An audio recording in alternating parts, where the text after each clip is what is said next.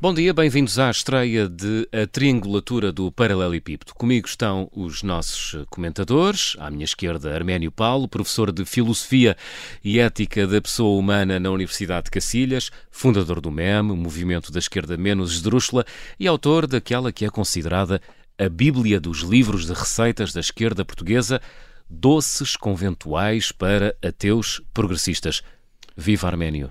Bom dia, camarada João Miguel. Bom dia ao coletivo de ouvintes. E à minha direita, Januário Canutilho, investigador e historiador que esteve na origem do Centro de Estudos para uma direita fresca e desenvolta, fundador da revista sobre charutos Laissez-faire, Laissez-fumer e autor do estudo O papel do Campino no liberalismo das Lesírias no século XIX, vencedor do prémio Thatcher em 2007. Viva Januário!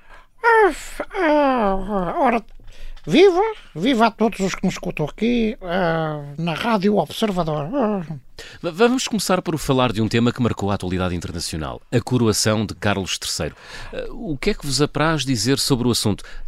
Começava talvez por si, Januário. Ah, bem, muito bem, mas João. Eu, eu, eu, destaco, destaco a, a, a, presença portuguesa na coroação com um representante ao mais alto nível, ou seja, o convidado Hum, hum, Maciel Vinagre, Maciel hum. Vinagre madeirense, responsável da higiene hospitalar, que é como quem diz, funcionário da limpeza, pronto, é mesmo assim, não é? Que foi convidado pelos seus elevados préstimos uh, na, na, altura do, do, do Covid. Ora, se fosse em Portugal, nem para estar sentado num fardo de palha nas cavalariças o convidavam. Nesse caso específico, não é? Isolado, eu acho que até estiveram ah, bem, admito. Ah, ah, lá está. Aquele apontamentozinho sempre a puxar a. Bom, depois destaco a presença bem mais discreta, né? neste caso até, até surpreendentemente, bem mais discreta do o, o, presidente Marcelo, uhum. a que foi esparcer um pouco depois do, do Galambagate, o Galambagate. É, portanto, tal como nas relações, Marcelo decidiu. Decidiu dar um tempo ao Costa. Tinha de ir, tinha de ir. O presidente Marcelo é daquele tipo de pessoas está sempre no verbo ir. Sim, facto, ele foi dar razão ao ditado. Uh, Deus está em todo lado e o Presidente Marcelo já esteve. Tirando isto, acho que a figura marcante pela positiva desta coração foi o Príncipe Louis, o pequenote que passa a vida a bocejar e a tirar borrés do nariz. E, e, e, pela negativa, foi o, o Príncipe Harry, que caiu em desgraça e ficou uh, sentado lá ao fundo, numas cadeiras de plástico da Camping Gás, que era onde, onde meteram os figurantes. Hum. Arménio, uh, sei que é, posso dizer assim, um furioso antimonárquico. Ah, ah, furioso mesmo. Furioso, João, é que furioso mesmo. Então o que é que achou daquilo tudo? Eu não achei nada, uh, não vi, para já, uh, nem quero saber. Para já é, é isto que tenho, mas o que eu sei é que eh, só de olhar para a cara do Sr. Carlos e da Sra. Camila, que é como eu os tratos, porque a mim, rei só de espadas, que é mesmo assim, chega à conclusão de que estão bem juntos, estraga-se só uma casa. Está a perceber? Hum. É, é, é isto. Quanto à monarquia em cima, em si mesma, digamos assim, é, quanto a essa coisa eh, inominável de passar o poder de uma família, de um familiar para o outro, uh, eu acho, muito sinceramente, João, um atentado à igualdade entre os homens e, e um sistema político muito moderno se estivéssemos todos na Idade Média, não é? Hum, hum. Agora, hoje acho que é apenas um anacronismo grotesco, reacionário e sem sentido absolutamente nenhum.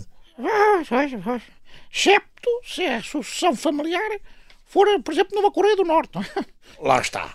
Lá está. Tinha que ver eh, é a, a piadola, a piada mais tafada que é esta piada. Eh, os direitores adoram fazer esta piada, mas, oh, oh, oh, oh, Januário, por amor de Deus, pá. Vai, vai, vai, Vai pentear iguana. Calma, calma, Olha calma. isto. Epá, é Calma, meus senhores, vamos, vamos ter calma, vamos ter calma. Mudando, mudando de tema, Arménio, eh, o, o que é que tem a dizer sobre a luta dos professores? Bom, o que eu tenho a dizer, e sim é uma boa pergunta, o que eu tenho a dizer é que enquanto estuda, eh, a gente eh, escuta as galambices, enquanto a gente escuta os fediveras, a educação está um caos, a TAP está um caos, a habitação está um caos, o Serviço Nacional de Saúde faz lembrar o Ruanda. Quer dizer, houve até um, um cidadão, eu li esta notícia agora há dias, que farto de ser ignorado entrou pelas urgências do, do hospital de Cascais adentro com, com a viatura. O que, na, na verdade, até me parece uma jornada de luta muito interessante porque, ao mesmo tempo que se manifesta, ele estaciona a viatura, não é? Eu próprio, agora no 1 de maio, eh, vi-me tramado co- com a falta de lugar para estacionar para ir para a Manif, não é? E para a próxima, ou se calhar, eh, vou usar a ideia, procuro um, centro de saúde ou uma repartição de finanças e bomba, entra por ali dentro e estaciona ali mesmo no hall e que se lixa. Hum. Januário, o caso Galamba deu jeito para disfarçar outros problemas? Sim, sim. O Galambagate é, é daquelas criancices que apenas ah, serve para criar uma, uma cortina de fumo. Ah, É. É, embora as pessoas estão todas a esperar e eu ah, acho, apesar de tudo, apesar de tudo, acho que, quer dizer, creio que esta reivindicação foi um pouco excessiva, não é? Mas acabou por ser aquilo que eu chamo de um T3 em 1. Porquê? Porque, primeiro, eh, de certeza que ele agora já teve direito na triagem da entrada do hospital à, pulseira vermelha. Depois, porque eh, também, com certeza, teve direito, quando foi- preso, a uma pulseira eletrónica, não é? Duas pulseiras, pumba. E terceiro, porque, eh, estando ele em Cascais, provavelmente ainda terá tido direito a uma terceira pulseira da Pedra Lua, que é uma cortesia do comércio local. Você, oh, oh, oh, Januário, você anda feito um stand-up comedian que eu, eu digo-lhe uma coisa, caramba. Nada disso, foi, foi apenas um dito espirituoso. Ó, João, foi uma, uma laracha picaresca. Uma laracha picaresca. Uma laracha pi- picaresca.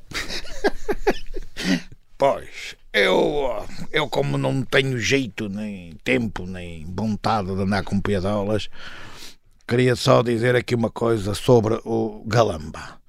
Eu estive na Hungria, aqui há atrasado, há uns anos, eh, estive a fazer um estudo, um mestrado, em, em húngaro eh, pós-moderno, que é o húngaro que se fala ali no século XVIII até ao início do século XX. Eh, e sei que na língua húngara, galamba, galamba, e toda a gente pode confirmar isto, significa pombo, pombo, Pombo. pombo, pombo. Portanto, eu queria dizer aqui ao cuidado ao ministro Galamba, porque os pombos voam em bando, mas acabam sempre sós. Lá está, o nosso Arménio a mostrar mais uma vez a sua veia eh, poética, de, poeta de esquerda, para Pablo Neruda e outros, e outros tantos. Posso, oh, oh, oh, oh, João, eu eh, gostava de convidá-los para. Ah, Mas agora não, quer dizer, não é? Mas mais perto ali da, da hora do almoço, irmos degustar um vinho branco com, num wine, wine, wine bar cá aqui, aqui na esquina Bem. e brindar a, a este novo programa que acho que co- correu, correu, correu, correu bem. Ótima ideia. Ah, como é que se chama esse wine bar? É, o- é o wine, wine bar, é o, o a, a, Alentejo DOP. Então eu alinho. Se tivessem esses nomes capitalistas tipo Quinta da Princesa ou, ou Herdade do Fidalgo, eu declinava o convite, que eu, esses burguesismos não, não alinho.